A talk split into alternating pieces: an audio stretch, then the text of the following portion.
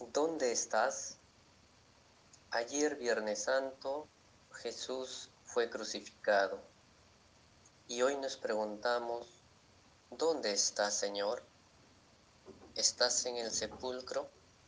¿Estás muerto? ¿O vives? Hoy no hay una cita bíblica para meditar. Entonces intentaremos meditar sobre la vida misma. En estos últimos años vivimos situaciones parecidas en las que también nos preguntábamos, ¿dónde estás? Una de ellas fue la pandemia. Mientras hacíamos la cola para conseguir oxígeno, porque nuestro sistema de salud, abandonado en los últimos años, era muy precario. Y nos preguntábamos, ¿dónde estás? Otro momento muy duro fue en diciembre y enero, cuando por la crisis política que se agudizó y la represión desproporcionada de las manifestaciones causó la muerte de hermanos principalmente quechuas y aymaras de Ayacucho y el surandino. El pueblo aymara lo expresaba eh, de esta manera. Decía, mamita Candelaria, mataron a tus hijos. Y la pregunta de fondo era, ¿dónde estaba, Señor, que no lo evitaste? Y un momento más reciente, con los efectos del cambio climático y las lluvias que afectan a nuestros hermanos de la costa norte del Perú.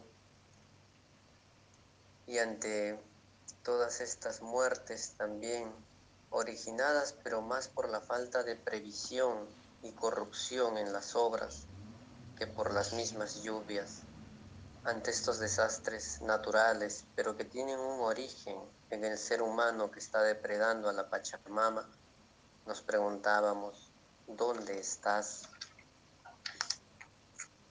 y ante la brutalidad de los recientes feminicidios con una joven quemada viva en el centro de Lima y otras dos jóvenes violentadas y asesinadas en su propia casa, nos preguntamos, ¿dónde está Señor?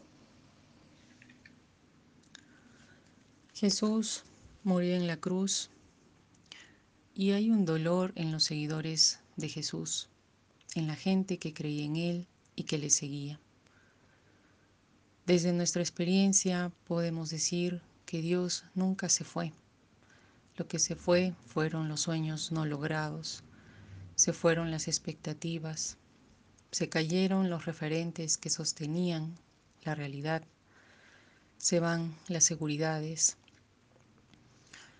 las creencias ya no tienen dónde sostenerse y como resultado hay un peso y a la vez un vacío enorme lleno de tristeza, un silencio, la duda, el dolor, la incertidumbre, el sentir una desilusión de que no fue lo que esperaban, la sensación del fracaso, del sentimiento de que no hay nada más que hacer o que se perdió todo y ya no hay esperanza. Y esto no solo era el sentimiento de los discípulos y seguidores de Jesús, esto nos atraviesa también a nosotros hoy, en cada experiencia de nuestra vida, donde hay una pérdida, donde hay una injusticia, violencia, enfermedad, dolor, y también lo que vamos viendo como país, y en general cuando las cosas no salen como queremos. Pero Dios nunca se muda, está presente en toda la realidad está dentro de nosotros. Lo que pasa es que el sufrimiento, el dolor, el resentimiento o la ira empañan nuestra visión y entonces tenemos la percepción de que Dios no está, que nos dejó, que no estuvo cuando lo necesitamos, que permitió ciertas situaciones, que no nos amó, que no nos cuidó, etc. Y no se trata de negar el dolor ni el sufrimiento, sino ver más allá de él poder acallar ese dolor, miedo y angustia y escuchar lo que Dios habla aún en medio de las dificultades o de nuestra noche más oscura. Lo que Jesús decía varias veces en sus enseñanzas era, no sientan temor, confíen, y eso es lo primero que olvidamos.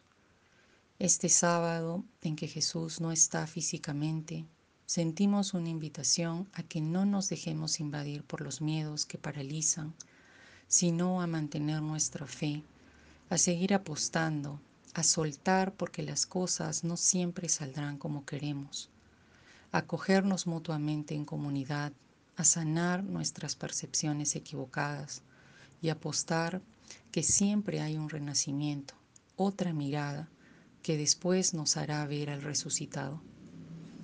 Jesús vivió siendo el amor mismo y creemos que esto prevaleció en su caminar, aún con sus miedos a ser capturado y condenado a muerte, hasta el final en su cruz, lo que dijo y sintió fue lo que predicó. Entonces, que sea ese amor lo que nos inspire cada día, lo que nos haga despertar cada mañana y entregar a los demás lo mejor de nosotros, no anteponiendo nuestros miedos, egoísmos o intereses, sino convirtiéndonos en el amor que habita en nosotros.